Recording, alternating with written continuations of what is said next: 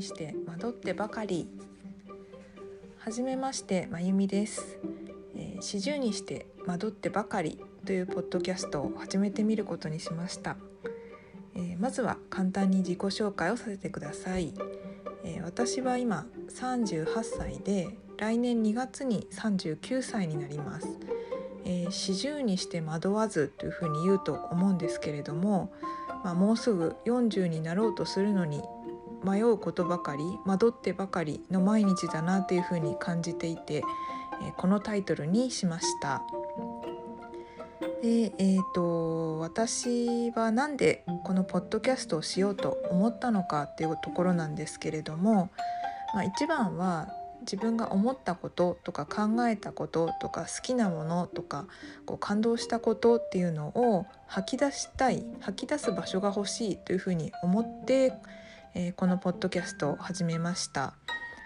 でえーと、吐き出す場所っていうと、まあ、SNS 全盛の時代でもあるので、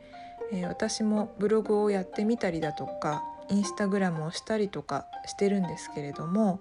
で、えっと、それはその場所としてとっても気に入っているとか気に入っているっていうか好きな場所でもあるんですね。えー、私は実は話すことよりも書くことの方が好きだなっていうふうに思ってるし話すことに対して苦手意識が実はあります。でじゃあなんで話すことを苦手だと思ってるのにこのポッドキャストを始めようというふうに思ったのかっていうとまあ本当ここ23日なんですけれども急激にこうなんかこう書くことじゃなくてこう話したりとかまあうん、まあ、YouTube っていう手もあると思うんですけれどもそういった感じうんと書くこと以外で発信する場所っていうのが欲しいなっていうふうに思いが強くなってで始めることにしたんですけれどもあとは、えーと、iPhone を新しくしたっていうのも理由の一つですね、まあ、せっかく新しい高機能の iPhone を買ったので何かこうそれを利用して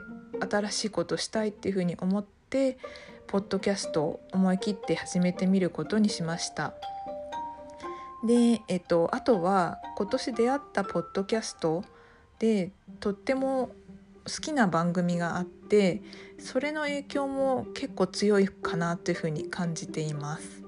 でそれを聞いてるうちになんかこう自分も何かしてみたいという気持ちが強くなってでまあ失敗しても誰にも迷惑かけないしあの無料で始められるし、まあ、やってみようかなっていう気持ちが強くなったのでまず始めてみることにしました。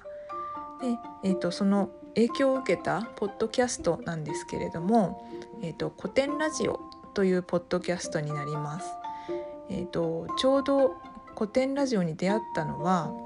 あの自粛期間中ですね私あのラジオあの普通の AM ラジオとか FM ラジオとかそういうのを聞くのもすごく好きなんですけれどもでちょうどあの AM ラジオ大体 AM ラジオを聞いてるんですけれども自粛期間中に私はあの仕事も、えーと、リモートワークとかでなくて普通に自宅待機になってしまったので、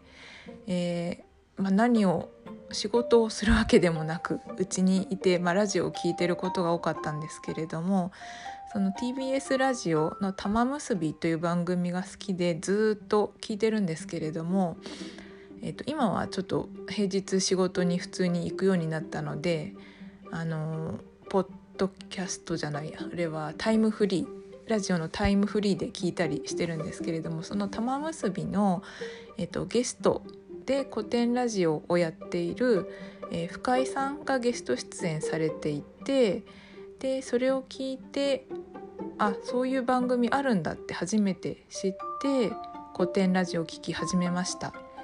で、えーと、その古典ラジオにとてもハマってですね今年、え